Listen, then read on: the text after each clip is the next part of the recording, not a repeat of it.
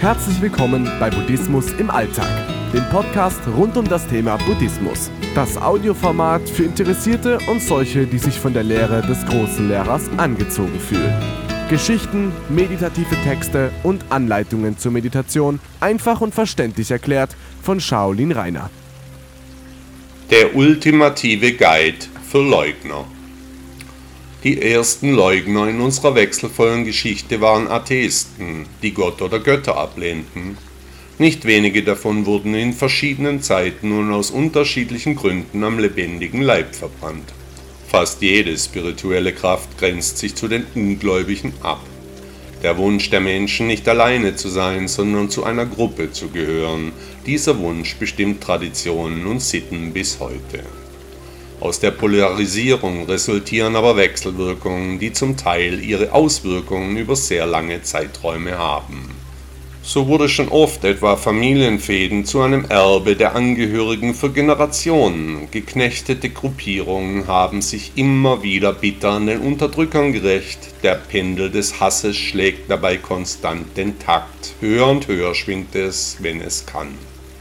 Vom moralischen Standpunkt ist es nicht vertretbar, einen anderen Menschen einen Leugner zu nennen. Dem liegt eine Überhöhung des eigenen Ichs zugrunde, etwa so, nur meine Religion ist gut, nur meine Weltanschauung zählt, nur meine Meinung lasse ich gelten. Aus buddhistischer Sicht sind solche Ansichten zumindest fragwürdig, da dabei eine Wertung vorgenommen wird, und Buddha gab seinen Anhängern an die Hand, eben nicht zu werten. Hier gibt es auch keinen Spielraum für soziale Interpretationen, da es keine Herrschaft der Moral geben darf, sondern es nur eine der Wahrheit geben kann. Eine gemeinsame ethische Grundlage für eine Gesellschaft kann nicht sein, andere Menschen niederzuschreien, sie zu verunglimpfen, auszugrenzen, sie zu diskreditieren oder sonst zu zerstören und zu ächten.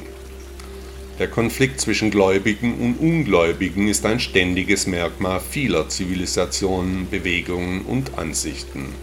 Meist entstand wenig Gutes aus solcher Denkweise. Gläubige und Leugner, Form und Lehre, Lehre und Form. Ohne die Lehre kann keine Form existieren, da die Lehre den Umriss der Form umschließt. Ohne Lehre also keine Form und umgekehrt.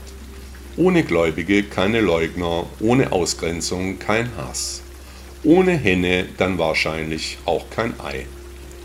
Ich leugne jetzt mal aus reiner Neugier, dass die Erde rund ist. Natürlich ist sie eine Scheibe, das war bereits im Mittelalter der wissenschaftliche Konsens. Leugner wurden verfolgt, das Erdscheibenweltbild schließt eine Erdumsegelung schon moralisch völlig aus.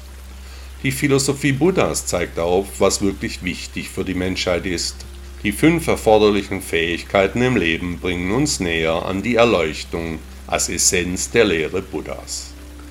Der deutsche Journalist Ludwig Börne sagte einmal, es ist leicht den Hass, schwer die Liebe, am schwersten Gleichgültigkeit zu verbergen